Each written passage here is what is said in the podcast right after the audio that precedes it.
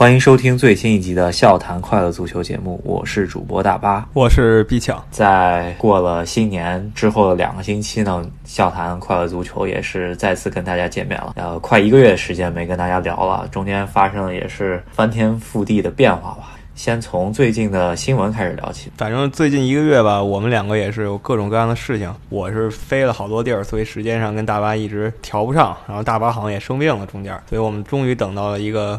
共同录节目的时候，那其实最近比较大的新闻，我们觉得是伊布回到 AC 米兰吧。然后回到 AC 米兰以后，马上还就进球了。伊布这个球员呢，呃，突然又从美国大联盟足球不那么发达的一个联赛，回到了大家主流认同的这个五大联赛中间，然后他又能够进球，正好是比较贴切我们这这一期的主题的，就是关于世界足坛过去的这十年吧，从一零到一九年。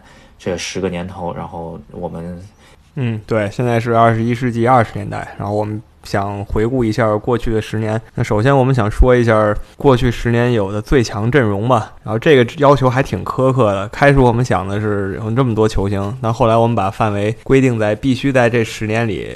一直强的球员，比如举个例子，赫斯基强不强？非常强，但是他一六年就退役了，所以连他都不在我们的考虑范围之中。主要还是以冠军为考量吧，咱们毕竟个人标准如果呃不是很统一的话，也就没办法去选这么一个队伍了。主要还是以拿到冠军、拿到个人荣誉来考量这个球员到底能不能进这个世界足坛一零至一九次。十年最佳阵容，对我觉得这个标准还挺有道理的。就是如果你能在这十年一直拿到荣誉的话，说明你首先不是个混子吧，然后实力肯定是值得认可的。既然这样的话，也配得上这个阵容。如果说你可能是零五年到一五年比较强，那比较可惜，就在我们这个评点里就被筛选过去了。现在看下来吧，这十年肯定是梅罗的十年，所以说，呃，首发十一人中间，梅罗肯定是要占据两席的。这十年十个金球奖，共梅罗一共拿了九个，除了一个塔洛给了莫德里奇以外，就可以想象到这呃梅罗在这十年中间在世界足坛的统治地位吧。那我们如果排一个四三三阵容的话，梅西和 C 罗两个人肯定把前场那个三占去两个位置了，那还剩一个中间位置给谁了呢？我们考虑再三吧，还是给了苏亚雷斯，因为荣誉上来讲，苏亚雷斯肯定是够了。尤其是他在一零年世界杯的时候，已经在国家队先证明了自己，然后后来又拿到美洲杯，在利物浦的时候呢，一个人扛着球队走了一阵子，到了巴萨以后，依旧神仙，依旧是疯狂进球吧，这些都没问题，冠军拿了相当多。其他位置的中锋也有几个不错的，但是确实可能比不了苏亚雷斯。对，在荣誉方面，可能苏亚雷斯的荣誉会比我们一直作为我们候补人选的另外一个中锋人员，就是莱万多夫斯基稍微强那么一点点。那但是进球。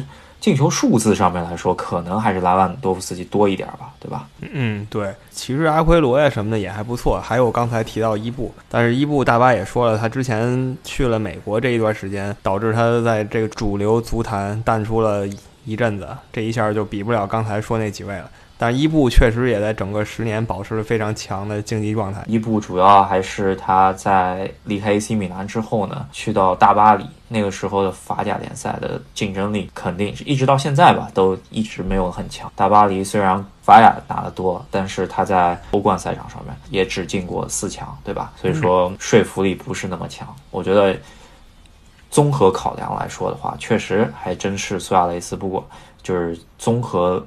呃，国家队以及俱乐部的所有成绩来考量的话，苏亚雷斯应该是更合适的人选。嗯，没错。然后就是中场，中场的话有很多强人了，但是从一零年到一九年这段时间，大多数时间都是西甲在统治国际足坛，尤其是皇马和巴萨。所以从这两个队里。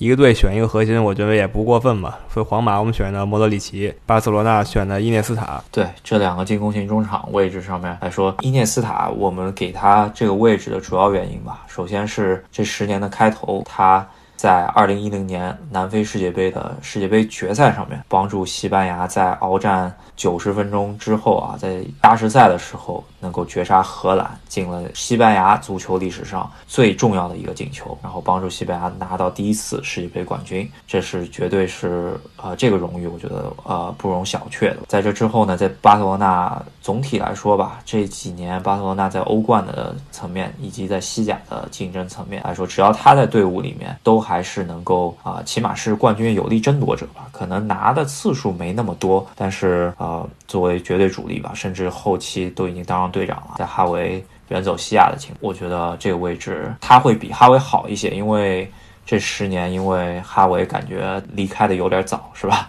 然后另一个位置就是刚才说了，莫德里奇，荣誉方面不用说了，皇马的四个欧冠他都功不可没。然后在国家队方面更是奇迹般的，绝对是奇迹般的把克罗地亚带到了世界杯最后的决赛上，这个大多数人也是想不到的。然后个人也是成为了十年中唯一一次在个人荣誉上击败过 C 罗和梅西的人。再往前追溯一点儿，这个十年早期的时候，他在热刺已经打出了巨星级的水准。所以总的来说，莫德里奇肯定配得上一个十年最佳中场的位置之一。我觉得进攻中场来说，我们还算选的比较轻松。然后防守型中场，我跟 B 强在准备这期节目的时候呢，确实也是绞尽脑，太难选了。我觉得主要还是。防守球员的状态起伏挺大，主要还是靠体能、靠拼抢比较多，然后伤病也容易多。这样子的话，这十年没有特别特别稳定的。但想来想去呢，只能给到巴塞罗那的防守型后腰吧。呃，布斯克斯是吧？嗯，对，还想了几个人吧。亚亚图雷其实很强，但他其实前五年是非常强，后来年纪一大，在曼城也没什么位置了，然后就来到咱们中甲了，那他就不被考虑了。然后其他的防守型中场各有各的强点吧，但是确实没有布斯克斯十年这么稳。他确实也算不错了，在当然可能这也跟年龄有关系，就像有的人他可能零七年到一七年，但是不符合我们这个评论标准，就被我们忽视了。主要你说的可能零七年到啊一六年比较火的有另外一个人选就是哈维阿隆索，对吧？这个球员就我觉得挺可惜的，只能说他年龄正好不在我们评选的这个年龄阶段，是吧？对。其实马斯切拉诺也还不错，但是马斯切拉诺他踢着踢着踢成中后卫了，所以也就不评论他了。后腰人选我们还是给到了布斯克斯，毕竟也是巴萨这十年来主力后腰人选。我觉得当选理由跟伊涅斯塔应该类似吧。呃，出彩方面来说，后腰这个位置，你如果出彩在，其实在场上数据方面很难起到作用嘛。呃，后期的话，我想到这十年可能就是。坎特吧，对吧？火了大概四年左右。坎特是从在莱斯特城夺冠赛季开始火的，待会儿还会再提到。然后说到后卫线四个人吧，两个边后卫跟刚才说到伊涅斯塔和莫德里奇的情况差不多，因为过去十年皇马和巴萨风头太近，于是又是从他们两个队里各取一个中后边后卫放到。四人后备线上，皇马就是马塞洛、巴塞罗那阿尔维斯。对，可以说这个右后卫的位置上面还是有一定商榷的余地的，因为拉姆在这十年中间，呃，可能也是非常不错的一个选择啊。但是他可能还是退役有点早，相对拉姆来说，阿尔维斯现在还活跃在世界足坛吧，他起码还是在巴西联赛踢球。所以说，我们给到了阿尔维斯。拉姆在这十年的成就其实不比阿尔维斯差，我觉得是，但是依旧是。跟哈维阿隆索差不多的这个时间点没有对应上，所以遗憾的被我们给淘汰了。后走后卫方面，我觉得马塞洛应该是一骑绝尘吧，没有其他太多的左后卫在这整个十年中间能够跟马塞洛抗衡的。毕竟十年开始的时候，阿什利科尔没问题，到这个十年快结束的时候。罗伯特森也还可以，但是马塞洛是也是正好整贯穿了整个十年，所以选他没问题。然后中后卫位置上面来说，其实又是一个非常难选择的一个位置啊。我觉得不管再好的中后卫，在这十年中间，我们只要想到有一些低级失误的话，也就尽量还是不想去选他了。那选来选去呢，能想到的应该还是皇马的主力中后卫组合吧。我觉得这个组合啊，应该就是拉莫斯。和啊瓦拉内、拉莫斯入选的道理呢，主要这十年的欧冠，他肯定是拿的最多的中卫了，对吧？然后呃，一零年开启的时候，他是代表西班牙国家队，虽然他当时的位置是右后卫，拿了一届世界杯。我觉得实力方面来说，拉莫斯应该也是当今中后卫第一人吧。嗯，排得上号，绝对没问题。然后那边瓦拉内也是几个欧冠都有参与，更重要的是也有一个世界杯冠军，而且作为绝对主力。在中后卫这个位置上拿到了世界杯冠军，还是很重要的。所以让他们两个搭档。当然，其他的中后卫也有很多，我们可以提到一些，比如像基耶里尼啊、孔帕尼这些。但是他们冠军确实比不上刚才说那两个人。孔帕尼主要还是欧洲赛场上面的荣誉少了点儿。然后虽然在曼城肯定是当仁不二啊，对吧？但是曼城也只是英格兰国内联赛中间的。荣誉比较多一些啊，在比利时国家队呢，也其实只是后期啊，真的那那批小球员踢出来之后呢，慢慢世界杯能进到一个四强嘛，对吧？之前其实也是有点不温不火吧，对吧？帕尼还是比那两个在皇马的中卫还是稍微差一点。其他方面来说，我觉得肯定很多巴萨球迷要不服了，是吧？皮总皮克这十年的成绩其实也是不错的，但是相对来说。呃，感觉比起瓦拉内的，他们都拿了一次世界杯冠军，但是在欧冠层面上来说，瓦拉内还是比皮克强那么一点的，我觉得 是吧？嗯，对。而且就为什么没选皮克？皮克还是有一些就是搞笑失误吧。我记得他有一个大乌龙球，然后那个乌龙球他踢的姿势正好跟德甲联赛的那个标志是一样的，这我印象挺深的，导致他也在评价上稍微低那么一点点。毕竟有这种。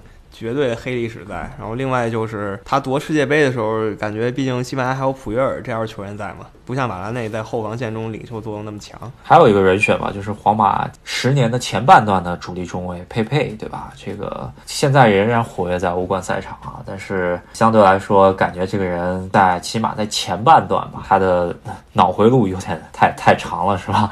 就是搞笑镜头也挺多的，因为足球不只是看啊水平嘛，可能还有场上一些公平竞争。因素啊，咱们就不可以考虑了。对，呃，其实要说只看竞技状态的话，我一直觉得戈丁还是不错的。但他可惜的就可惜在他在马竞这么多年，在结尾阶段去了国际米兰，他还没有太多荣誉吧。最大的一笔就是拿到了一四年的西甲冠军。如果他能拿到一个欧冠的话，我觉得我还会考虑把他放到这最佳阵容里。毕竟状态上他一直是很稳。同样的情况也发生在迪亚哥席尔瓦，一度这十年中间有那么几年吧，如果凭最强。阵容的话，迪亚哥西尔瓦肯定是能进到首发中卫的位置上面来说，但是主要还是他去了大巴黎，大巴黎在欧洲的赛场上又是成绩一般，然后呃，在巴西队的世界杯几次争夺上面也是一般，所以说啊，迪亚哥西尔瓦咱们也就不考虑了，是吧？然后就来到了守门员位置，守门员位置也没有特别好评吧，就真的非常多优秀守门员，但是你非要选一个。一零年到一九年一直都还不错的，想来想去，最后还是给了诺伊尔。主要在拜仁的联赛中间非常稳定，欧冠也基本上是有力的争夺者。不管怎么样，帮助德国国家队捧得一次世界杯，而且是挺功不可没的啊一次。然后可以想，一零年开始的时候，诺伊尔已经打上主力了，就是在南非的兰帕德那个悬案，就是诺伊尔把守那个门嘛，是吧？然后打到现在，其实后期来说，诺伊尔也有一点慢慢淡出的意思，是吧？但是其他门将确实也是没有太多这十年能够跟诺伊尔相提并论的门将了，是吧？对，你想德赫亚其实踢的也也还一直还不错，但是在国家队荣誉上，西班牙火那几年他没有拿到就是正选的机会，所以他都不考虑了。那最近比较火的阿里松呢，又是这几年才开始出现在我们的视野里，还有阿巴拉克这些人，所以前半段也没有他们。其实还能竞争一下，居然还是布冯。如果你要评一个零零到零九最佳守门员，我觉得所有人应该都会投布冯吧。绝大多数人，但是没想到到了一零到一九年这个评选，他居然还能有一点竞争的实力，很了不起。对，确实非常了不起啊！所以说我们这个评选出来的这套阵容吧，四三三的阵型，我觉得应该还算比较公允吧。如果大家如果非常有意见，可以给我们多多留言，然后我们也会在我们的微信公众号上面来。给大家提供一些啊，就是你觉得会能够入选的这呃这个阵容的一些球员的名字吧，或者给我们提你自己提名一些呃类似赫斯基大帝的这种遗憾吧，是吧？没错没错，赫斯基就是退役太早了，要不然就是正选中锋了。好，那这十年吧，我觉得世界足坛应该是走。技术路线走的比较多，为什么呢？就是可以想象，从零八年欧冠四强是三支英超，到零九年都是三支英超嘛，对吧？然后一零年开始英超慢慢走下末路啊，西甲崛起，也主要就是皇马、巴萨两个球队应该是。统治着这十年的风向标吧，对吧？巴塞罗那的 Tiki Taka 足球应该是席卷全球吧，所以技术球员我觉得在这十年中间是比较蓬勃的发展。没错，接下来想整个聊一下各大豪门球队在这十年的走势。啊，或者说悬一点，甚至可以说是运势吧。回顾一下他们十年前给我们的感觉和和到现在他们的作为，有没有让我们感到很大落差，或者说很不可思议？一零年的欧冠冠军啊，首先就可以想到是国际米兰，那个时候是穆里尼奥带领着一支铁血国米吧。是吧？然后打的非常好的一个防守反击，最终四强是击败了攻势足球、走地面足球的巴塞罗那，进到了决赛，然后又是赢了拜仁啊，最终捧得了欧冠。当时可以想象到国米应该是不可一世吧，应该也是国米很多年以后才拿到了这么一个欧冠冠军。当时觉得可能是一个王朝的开启啊，但是没想到从一零年以以后，国米确实和我们预料的一些，不管是在欧洲的地位吧。甚至在意甲地位都大相径庭了。对，然后这是一零年的欧冠，到一一年的时候。决赛是曼联和巴塞罗那。当时可能很多人都觉得福格森可能要从曼联退休了，但是我觉得可能大家没有想到，福格森在一三年最终退休以后，曼联经历这么多年震荡吧。就是其实直到今天，曼联也还没有缓过来。应该也是从一个欧冠决赛的席位啊，就是这么一个有强有力的争夺者，一直一直等到了如今啊，就是进个欧冠都这么费劲。所以说，真的离我们心中的预期的那只红魔还是差得很。远了是吧？对，然后一一年的时候，其实跟现在比啊。让人感到更大落差的还是 AC 米兰吧，毕竟二零一一年的时候 AC 米兰还是意甲冠军呢。那现在 AC 米兰排在意甲中游，然后需要请回三十八岁的伊布才能带着他们继续前进，让人感叹。嗯，可以想象得到，就是当时帮助 AC 米兰夺重臣吧，也就是那一年走完之后，AC 米兰进入绝对的低谷啊，就是在意甲甚至都已经不要说争冠了，就基本上是十名靠后的球队了，这个真的不可以想象。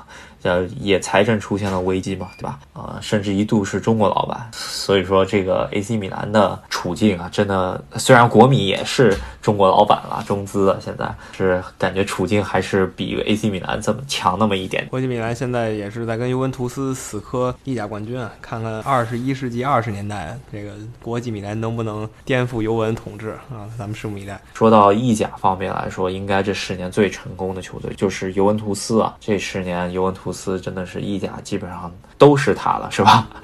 当然，尤文图斯也是现在零零到零九这十年经历了各种风波，是到意乙还折腾了一个赛季，然后才重回一流的。所以到了上个十年的时候，尤文图斯基本挡不住了吧？在意甲就一直夺冠军。英超方面来说，我觉得是沉沦混乱十年。为什么呢？就是出现了传 Big Four 的球队的统治被打破了，主要还是就是。和中东集团入主了曼城，个原来可能也就是英超下游，然后英冠上游的升降机球队吧。对吧？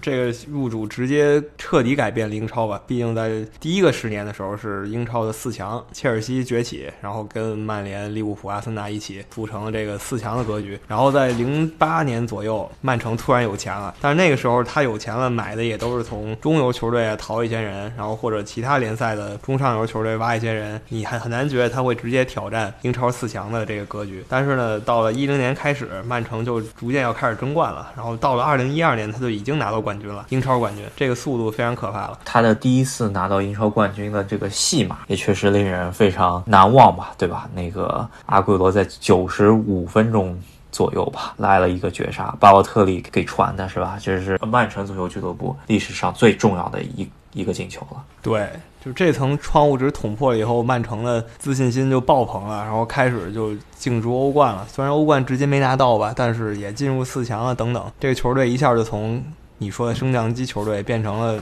每一年英超的冠军有力争夺者，然后阿奎罗绝杀女王公园巡游者那一球也是非常非常经典吧，也可以说是过去十年英超最经典的几个镜头之一，甚至就是说没有之一，就是最经典的一个镜头。然后在这之后，英超另外几支球队吧，之前我们也说了曼联，这个是对于大家期望肯定是大相径庭，虽然也花了很多很多钱吧，对吧？其实花的钱不一定比曼城少啊，可能会比曼城少那么一点吧，呃，但是确实也是花了重金了。另外一个球队。对吧？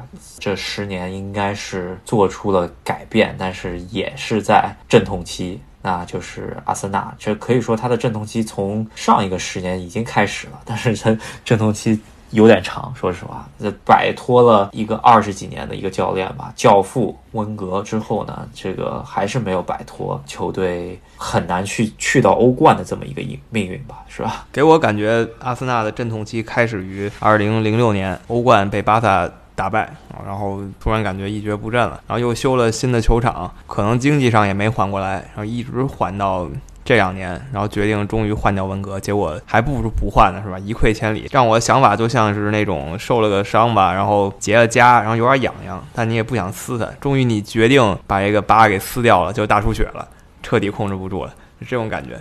对，可以说起码在这个十年的开头吧，有一个小的比较好的开头吧，起码是换了阿尔特塔，前两场比赛看上去还不错，是吧？感觉还是挺有内容的。呃，希望阿特塔能够帮助阿森纳走回正轨吧，是吧？对，你说英超联赛没有阿森纳竞争不太习惯，说真的不太习惯。对，阿森纳就比较惨了，希望他们新的十年能。找回自己。那上一个十年，阿森纳死敌热刺队是全面崛起了。毕竟在零零到零九的时候，热刺队挺强，但强呢，也就是像埃弗顿那种强，或者阿斯顿维拉那种强，它构成不了对四强的威胁。到从一零到一九这个十年，热刺一直至少是前四的争夺者，然后一度有过争冠的机会，还进入欧冠决赛了。所以这个阿森纳是反向的发展曲线。阿森纳一直嘲讽热刺，不管我们多差，是吧？热刺还是在我们脚底下。但是从某一年开始，热刺开始在阿森纳头上了。热刺的成长轨迹啊，确实也是一步一步踩得挺扎实啊。首先是呃一零年开头的时候，老雷特纳普带的那支热刺，印象非常深刻。呃，莫德里奇、贝尔这这些人最后离开去到皇马之后，他换了一笔钱，然后买了这些人。虽然中间有博阿斯也好，我觉得。最重要的教练其实波切蒂诺把热刺的这个球队气质起码是往强队上面靠了。现在来看穆里尼奥入主之后啊，其实热刺还是在正轨上面的，是吧？慢慢一步一步就再往强队的方向发展，是吧？现在不能说是绝对强队，但是。你还真不好说之后会发生什么。刚才说阿森纳一直没搞明白，但热刺虽然走在正轨上吧，比这一点比阿森纳强啊。但是阿森纳好歹一直有一堆冠军可以，什么足总杯啊，等等等等。热刺呢，十年踢得再好，进了怎么几次欧冠，的的确确是一个冠军没拿过，这也是热刺球迷心上的一个痛嘛。穆里尼奥来了以后，看看能不能带领热刺实现一下。重大突破，毕竟在二十一世纪开始的时候吧，热刺还拿过联赛杯什么的，但是没想到一等就等了十几年。我希望穆里尼奥联合孙纳尔多吧，是吧？这个是应该是我们上一期节目就已经说过了。孙纳尔多是穆里尼奥前几场比赛吧，在联赛中间他进了一条龙，这一条龙的进球，我觉得应该是二零一九年的呃最佳进球，应该是呃普什卡什奖的有力争夺者，是吧？嗯，对，年底的时候出过他这个进球，还有苏亚雷斯的脚后跟进球，这几个球都可以竞争一下普什卡什奖。话说回来啊。说到刚才聊到一二年了，一二年的时候，曼城得了英超冠军，那还有一个球队就是切尔西拿到了欧冠冠军，就两个球队同时往下一个台阶上迈了一步，曼城成为了一个强队，切尔西呢拿了欧冠。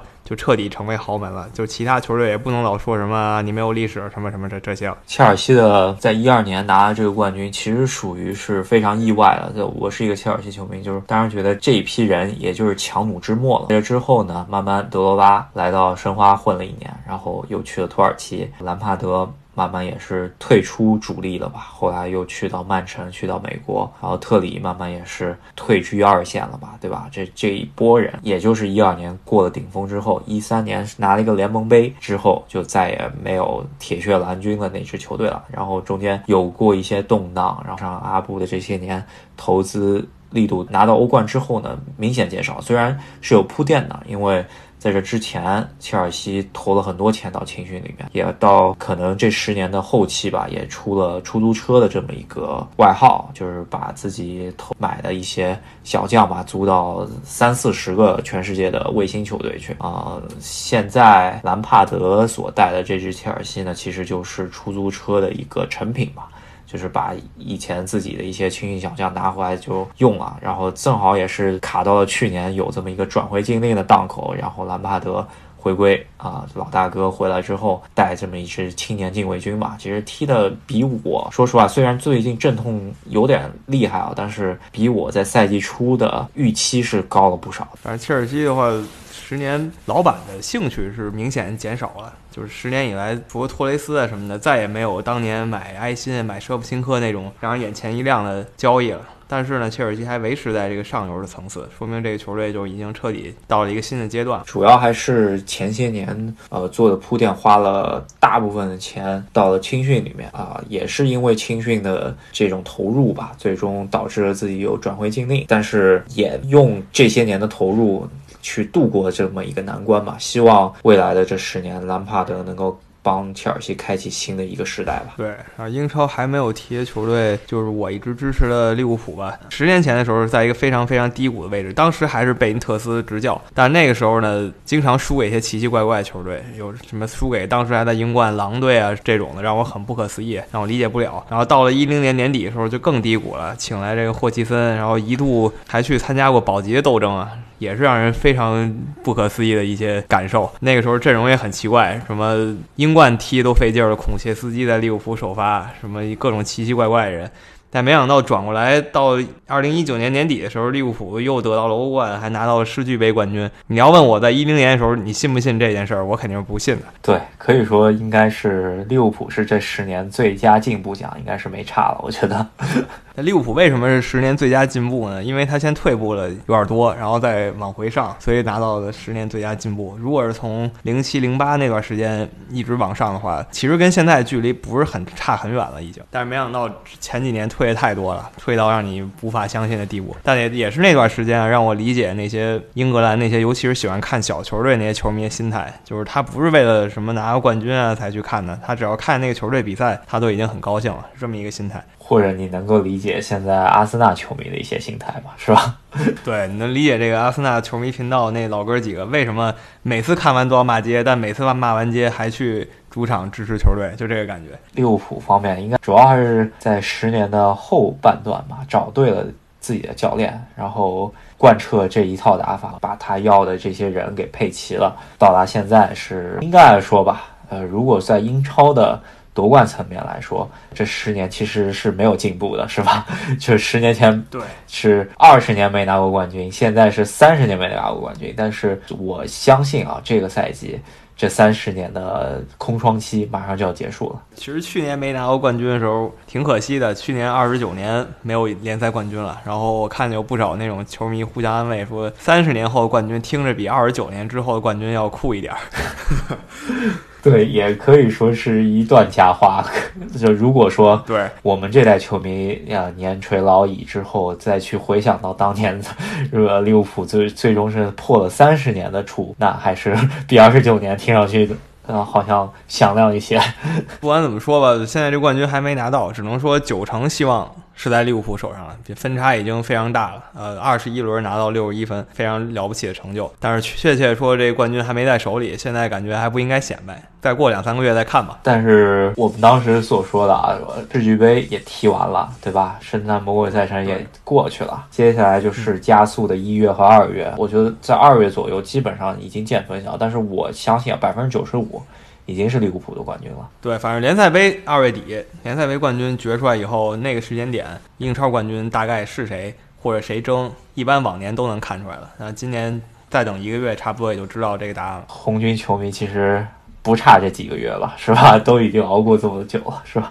对，那我们刚才把这个欧洲足坛聊到了二零一二年切尔西夺冠，然后到一三年的时候是两个德甲冠军在欧冠碰面，就是拜仁慕尼黑跟多特蒙德。那一三年的时候对多特蒙德来说也是一个节点吧，他们在一零到一三这整个阶段踢得让人眼前一亮，也是克洛普带队，然后打造了一支非常牛逼的多特蒙德，然后连续两届德甲冠军。一三年没拿到德甲，但是欧冠有希望跟拜仁掰一掰手腕。那非常可惜啊，没拿到欧冠，也让这个球队最终没有冲到一个特别高的高度。对，有点类似去年热刺的这这个样子吧。就是所以说，我觉得热刺如果不是穆里尼奥入主的话，很有可能如果还是波切蒂诺带的话，重走多特蒙德的老路吧。然后多特蒙德在这之后呢，这其实也是就是沉沦了吧。虽然是一直是德甲有力的争夺者，但是球员被拜仁挖角的很厉害，是吧？甚至有有是。有的甚至就是嫖几年再还给你，这种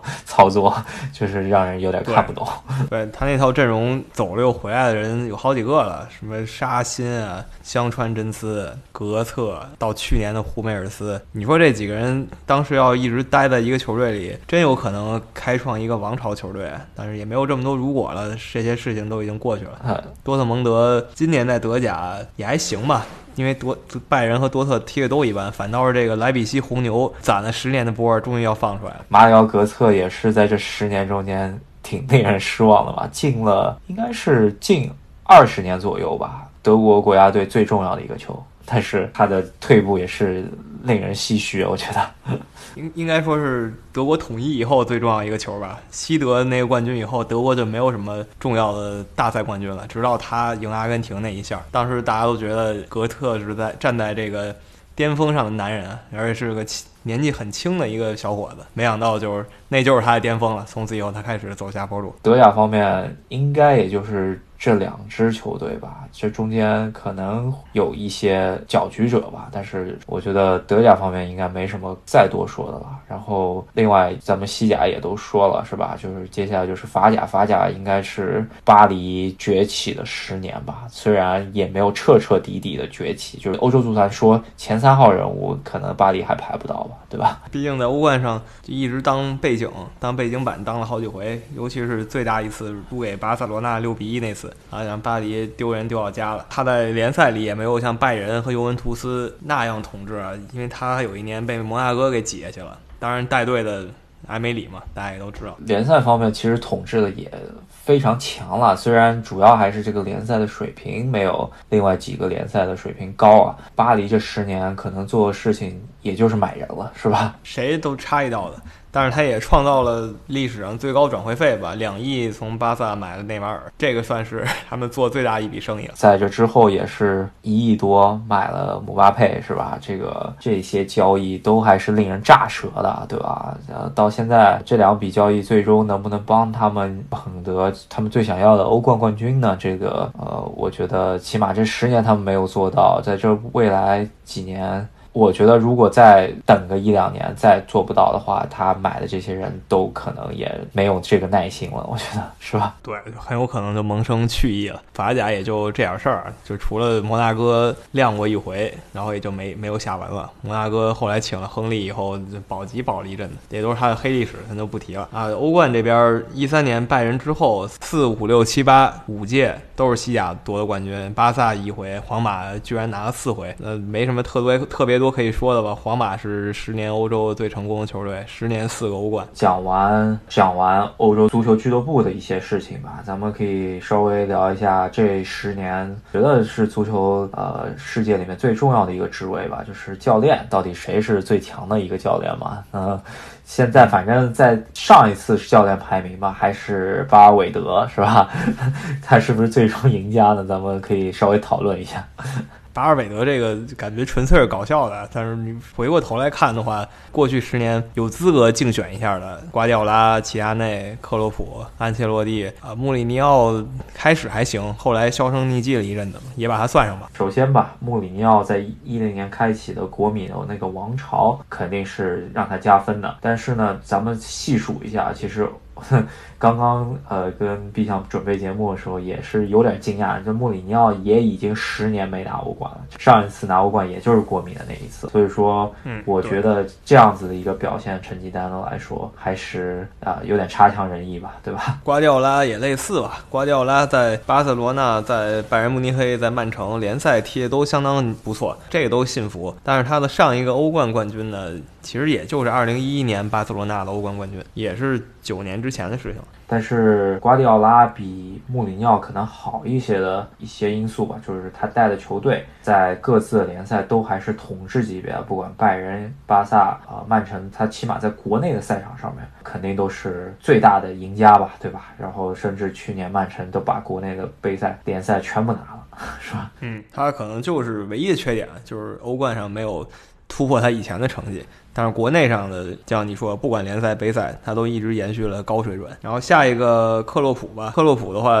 前期多特蒙德两个联赛冠军，欧冠进一次决赛，很了不起。然后在利物浦的时候，因为这现在说现在二零二零年这就不算了，推到一八一九，连续两次进欧冠决赛，拿到一次冠军。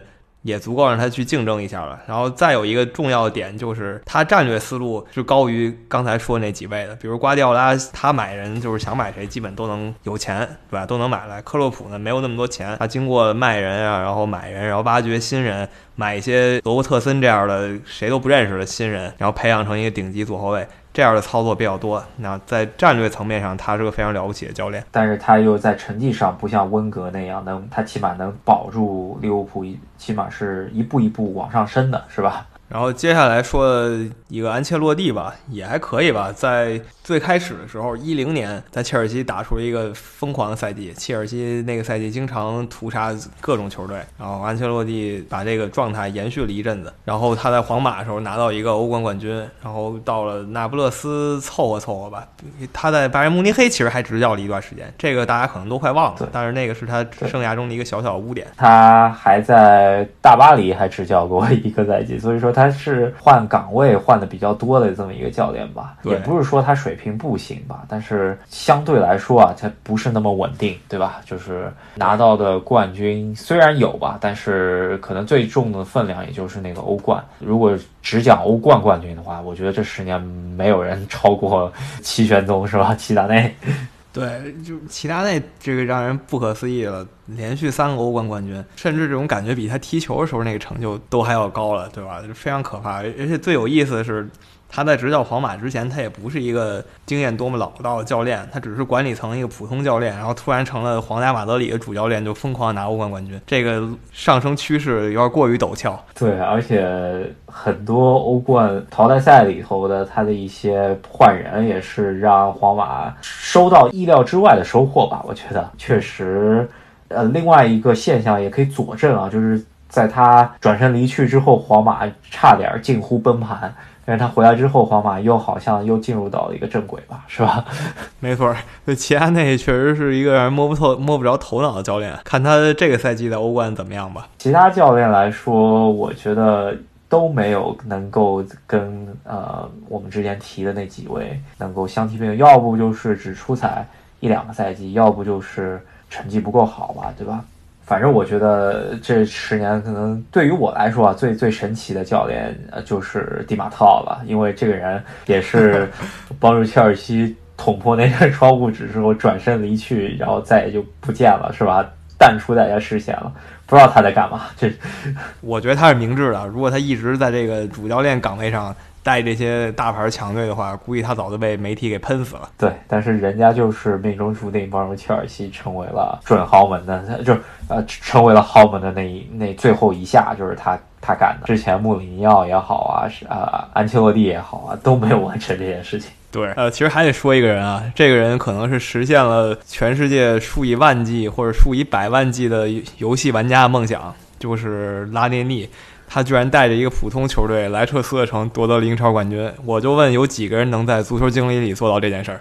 对对，还有比较神奇的就是他在夺得英超冠军之后，居然没有保证他在莱斯特城执教十年的一个赦免期吧？对吧？就是莱斯特城，对莱斯特城第二个赛季陷入保级泥潭之后呢，居然他就被炒了，我觉得也是特别惊讶的事情。对，我不太理解。我觉得像他这种教练带着莱彻斯特城这种普通球队夺冠，至少应该给他就五年铁打不动的位置吧。他干什么应该都绝对信任吧。但是没想到啊就短短的一下给他炒了。其实莱彻斯特城那个赛季在欧冠踢的也还可以，呃，虽然不是他最终带的吧，但是也是最终欧冠进到八强嘛，对吧？可能我觉得就是个屌丝球队，然后突然要是两线作战，有点。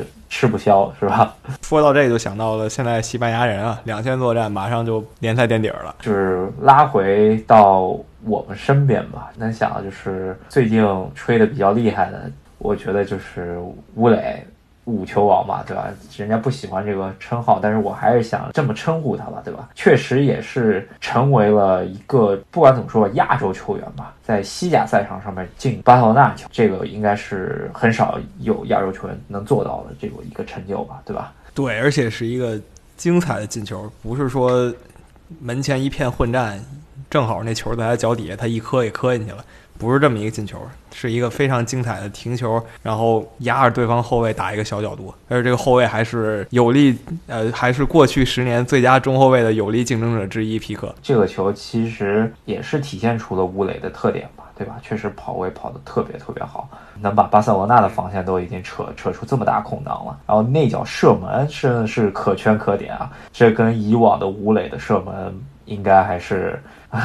呃，大相径庭吧。那个，因为以往可是武士单刀是吧？就是单刀打飞机的那种吴磊，这脚射门 确实打了一个反向的死角，很难度很高。反正在中国足球一天不如一天的情况下，一会儿不如一会儿的情况下，一阵儿不如一阵儿的情况下，吴磊还是作为唯一一个亮点，给我们广大球迷一点安慰的。希望他能真的带着西班牙人队，不一定带着吧，帮助西班牙人队。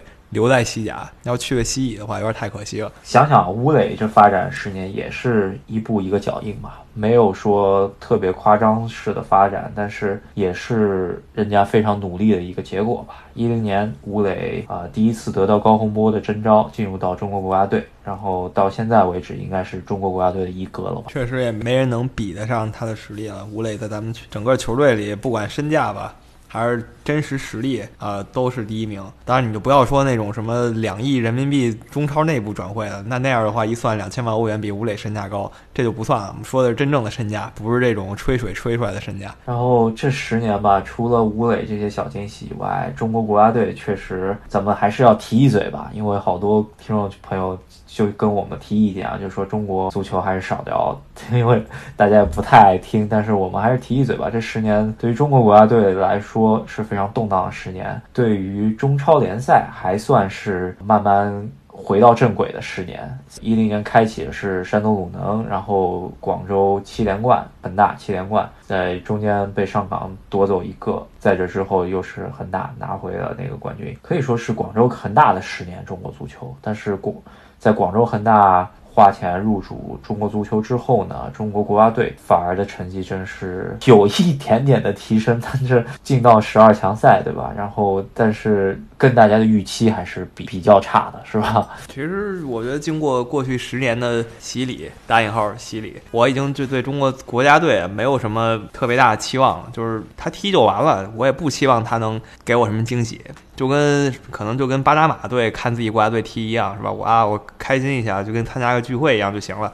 但是呢，很多人总希望这支中国国家队能进入世界杯，但是我也得告诉大家，这就是不现实的事情，完全不现实。他踢踢就完了，你老给他这么大压力呢，还疯狂砸钱，反正也出不了结果。出完结果，然后这个结果只会让你更难受。刚刚提到巴拿马国家队，然后。呃，可能你也就是呃 随便随口一说，对吧？但是发觉，哎，巴拿马国家队好像还真比中国强，因为他在中北美洲进入到了世界杯，是吧？就是说，现在国足的地位呢，就是你脑子里面随便一想哪个小球队，然后一嘴说出来之后，发觉，哎，这个队可能还真比中国国家队强，是吧？对我为什么想到巴拿马队？就因为我墙上有个东西写着巴拿马的，我就说这巴拿马队。那看来我换一个，那中国队可能就跟特立尼达。和多巴哥队一样啊，他踢了我都开心。所以说吧，中国足球的悲哀也就在此吧。咱们不高兴的事情还是少说了，毕竟二零二零年刚刚开头嘛，对吧？大家还给大家说点开心的事儿吧。在这十年中间吧，我觉得真正成就的明星可能应该就是梅罗了。然而有一些比较令人失望的一些球星，我觉得咱们可以稍微提一下吧，对吧？毕竟梅罗吧，零五零六的时候常看球的大家都已经认识他们了，就是都说这是下一波最强球员之中的两个人。没想到他们不当是下一波最强，也成为历史最强的几个人之一。然后我们再说你提到的失望的阵容吧，失望的人永远远多于。让人得意的人，当然这也符合历来的规律，总是有很多人失败，才能有极个别人获得真正的成功吧。呃，首先最开始我们想到的失望之人就是巴洛特利，他不光足球场让人失望，他的生活上也让人失望，他十年还是没有长大。近期呢，他回到布雷西亚这个球队吧，一家寄养家庭的家乡球队，然后感觉上来说好像有长大的迹象吧，希望他能够保持 现在这个状态吧。呃，虽然已经离他的黄金年龄一二年的欧洲杯，他的水平是退步不少了，甚至有一度认为巴洛特利能够比肩梅罗，是吧？对，真的，看来很可惜啊，呃，差的有点远了。下一个人是梅西的搭档吧？当年梅西刚刚成为一个顶级球星的时候，他旁边还有一个年轻人叫博扬，也是经常能进球。但很可惜，梅西现在依旧是世界顶尖的球员，博扬呢就销声匿迹了，还不到三十岁，已经混迹美国大联盟。蒙特利尔队可以说，博扬从当年他离开巴萨之后呢，去到罗马，去到斯托克城，然后之后也转战不少球队吧，是吧？自从离开了巴萨那个体系之后呢，感觉他就一蹶不振了。因为我当时记得他离开巴萨的时候，应该是哈维、普约尔都都是痛哭的，是吧？就是。说明他还就是拉玛西亚的孩子，但是拉玛西亚的孩子在别的地方就长不大了，是吧？对，真的啊，非常可惜。我以为他跟梅西就是两个人能一直当队友，当到二零二几年，但是没有这些了。他已经离开巴塞罗那很多很多年了。波扬其实情况很类似，就是当时有个墨西哥姚星吧，也是巴塞罗那出道，当时甚至比梅西还早出道个一两年吧，对吧？多斯桑托斯。这个球员，我记得当时不管 FM 里面也好啊，呃，实况里面也好，都是潜力无限的这么一个球员吧。对，那现在一看表现非常平庸了，成就可能还不如赫斯基高。对，然后现在他也是回到了墨西哥国内去踢这个，也是让人感到唏嘘不已。这是西甲的几个人吧，然后英超呢，英超其实是一零年刚开始的时候。大家就已经在讨论杰拉德呀、兰帕德这两个非常优秀的中场，他们三十岁那个时候都三十岁，他们逐渐要退了以后，谁来接班？这时候大家说不慌，我们找到了一票天才，其中有两个超级天才，一个是威尔希尔，一个叫罗德维尔，这两个人足以支撑英格兰未来的中场。然而这只是一个如果，后来两个人都没提出来。威尔希尔呢，现在还凑合吧，好歹是在西汉姆联。罗德维尔前一段去桑德兰，桑德兰。他也没再踢下去，来到了谢菲尔德联。这赛季在英超，但他基本没上过场。威尔希尔应该是属于被自己的伤病耽误了。记得一零年的酋长杯，当时威尔希尔初出茅庐啊，十八岁是吧？然后在酋长杯一度打出了一个令人眼前一亮的一个踢法。那个虽然身板很小，但是非常有侵略性，然后进攻也是像坦克一样往前冲。呃，左脚球员令人非常印象深刻。在这之后，温格其实还算挺重用他的。我觉得，甚至有一度他都已经打上阿森纳的绝对，对吧？印象中间还进过英超前十最佳进球，就是跟吉鲁做配合的那个进球嘛。对对对，那个球非常经典。主要还是伤病实在是太严重了，导致到现在他的水平退步了，真的是非常多。直到西汉姆联不是很能踢得上比赛了，是吧？他在西汉姆联也挺费劲儿。另一个所谓天才吧，罗德维尔也是。罗德维尔，罗德维尔感觉可能是被曼城废了吧？曼城买了太多球员，然后像他这种需要比赛的球员就被永远摁在板凳上了。其实他也是有过证明自己的机会吧，因为他当初在埃弗顿啊，可能平台太小，但是他去到曼城之后，还是没有适应跟。同位置世界最好的球员去竞争吧，最终是没有得到竞争，然后让自己的职业生涯走错一步，之后步步错了，就 是吧？曼城走了以后，他就去桑德兰了。那桑德兰之前一直是啊黑猫九条命嘛，大家都说桑德兰这个队踢得再差也能苟活在英超。结果他去了一阵子英超，呃，他去了一阵子桑德兰，桑德兰咵降级到英冠了。现在桑德兰还在英甲呢，然后又把他送到了布莱克本踢英冠，然后现在又去了刚才说的谢菲尔德联，回到英超了，没球踢了。年龄其实才二十八岁，在另外可能就是当时一些要人中间，我觉得我印象中间还是比较深的，就是帕托这个球员也已经离开我们视线有一段时间了。然后上一次在我们视线中间，居然还是在天津权健。对，传说中帕托是被罗纳尔迪尼奥给带废了，说他罗纳尔迪尼奥老带他出去鬼混，结果罗纳尔迪尼奥那个时候已经差不多了嘛，那人家该拿的都拿过了，帕托是一个初出茅庐的新星，就跟着。一起废了啊！这是传说，啊，不知道到底是不是这样。呃，当时我记得安切洛蒂还是 AC 米兰的主教练，当时我记得他进过一个欧冠，反正几十秒之内进巴萨进进了一个一条龙的进球，当时就把他吹上天了。然后我记得呃，安切洛蒂有说过，帕托如果不拿金球奖的话。那肯定是教练的责任。那可以想象到当时帕托的水平是在大概什么阶段吧，对吧？确实，职业发展到后面，我觉得跟原来的预期差的太远了，跟甚至比自己前辈罗比尼奥比都有点差，是吧？真的，确实没比上罗比尼奥。接下来几个人没有刚才那些人那么失望，但也算让人失望的一把。一个是哈梅斯·罗里格斯，一四年世界杯的时候，德国夺冠了。这个很多人都预料到了，但是哈梅斯·罗里格斯算是在整个世界足坛终于横空出世。之前虽然也在五大联赛，但是没有那么高的关注度。进入到我们视野，应该是在波尔图吧，踢过几年欧冠，然后突然进入到我视线内呢，就是摩纳哥。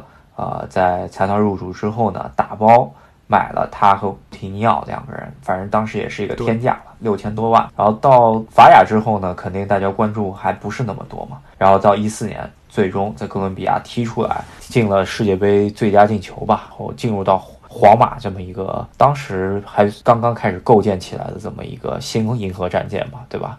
当时就觉得这个球员是不是很有可能要跟梅罗竞争了，是吧？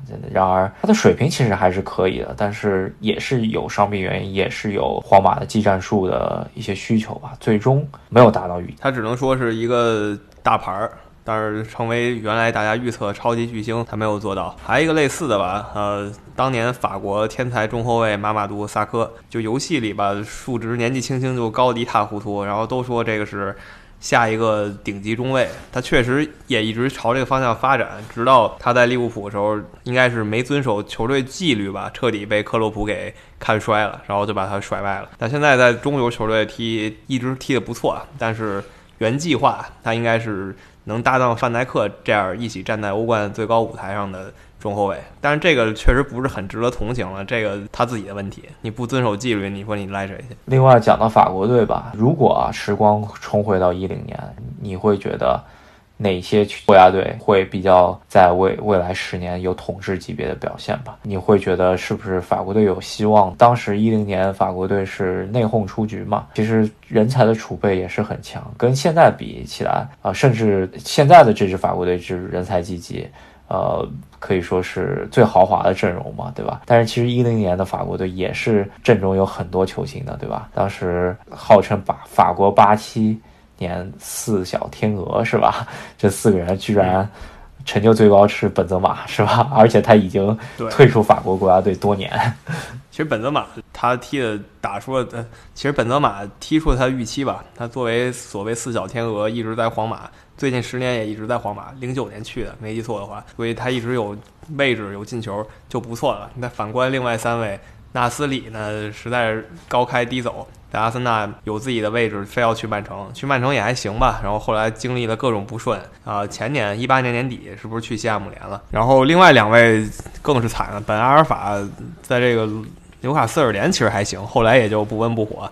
还一位梅内斯，我刚才都没想起他叫什么名字。我们俩人还搜了一下，才找才想起哦，还这么一哥们儿。对他应该是在 AC 米兰，应该是他职业生涯的最高光时刻了，是吧？所以说，法国当时给我们感觉是有很多球星有下一个冲击世界大赛的的机会，但是这个算是歪打正着吧，因为最后让法国冲击各种冠军的不是这波人，是再下一波青年人。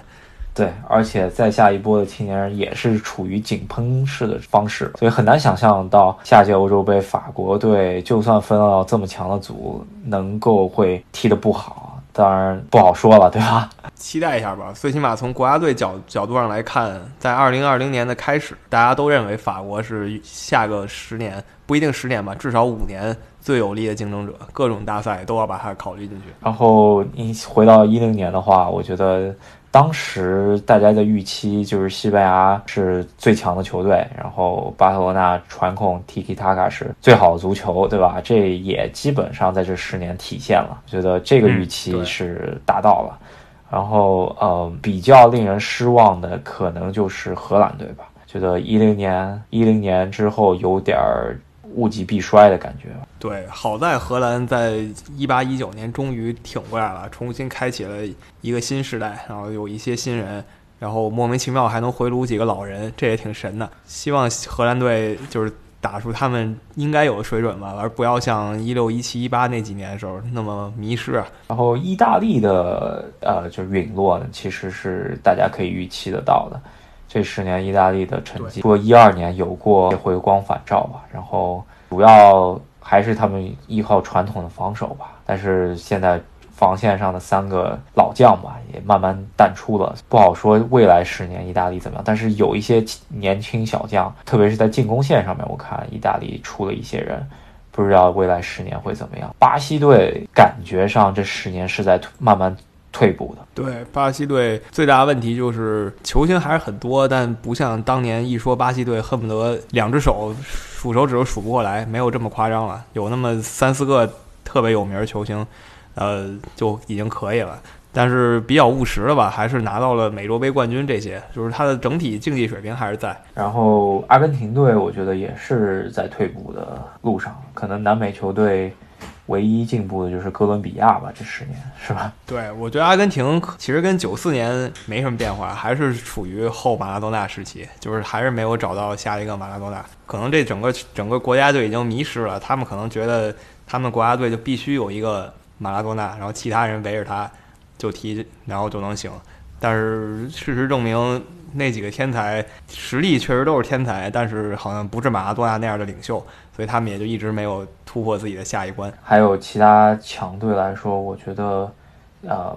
给我眼眼前一亮的一些球队吧，其实首先就是比利时。比利时这十年慢慢走上了自己起码在欧洲是一个豪强，然后在世界杯甚至都有能力去争夺的这么一支强队吧，对吧？比利时的崛起，零八年北京奥运会的时候能看到，然后那些人逐渐成为主力，然后一八年的时候他们进入四强，然后还能未来有更好的发展，问题也不大。然后十年最大惊喜吧，葡萄牙队终于。得到了自己第一个中大冠军，然后 C 罗又当球员半当教练，也算圆梦了啊啊！还有一个进步比较大的球队吧，可能就是英格兰队，虽然有点欧洲天朝队的意思，是吧？但是我觉得。从上届世界杯看起，英格兰的进步大家有目可睹，而且在青训方面的进步啊，就是 U 系列的一些欧洲呃比赛的一些夺冠吧，就可以看出这波球员是不是有能力帮助英格兰冲击他们历史最好的成绩，就是世界杯冠军啊。对，呃，看吧，反正英格兰给我感觉气质变化很大，不再像以前那样迷信大牌球星了。当然，他也没有那么多大牌球星了。他现在走的就是比较务实的套路，反倒踢得挺好。呃，这些球队现在基本都回到正轨了吧？看二零二零年开始，尤其是欧洲杯，他们表现怎么样？德国队我觉得在这十年比较稳定吧，是吧？就是跟我们的预期应该差不多。我觉得，呃，如果回到一零年，说德国队在未来的三届世界杯里面夺了。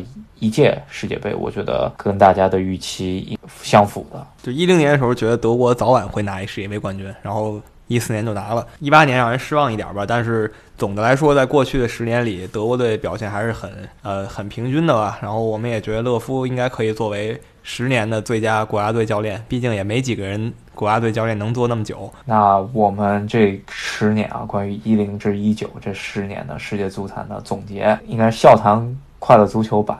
应该也就差不多讲到这边了吧。如果大家对于我们这个总结有什么意见的话，可以给我们多多留言。这期节目呢，咱们也是抑制住了黑中国足球的十年吧。其实要黑起来，还能再黑个一个小时，是吧？对对，没错，能黑出十十倍时间。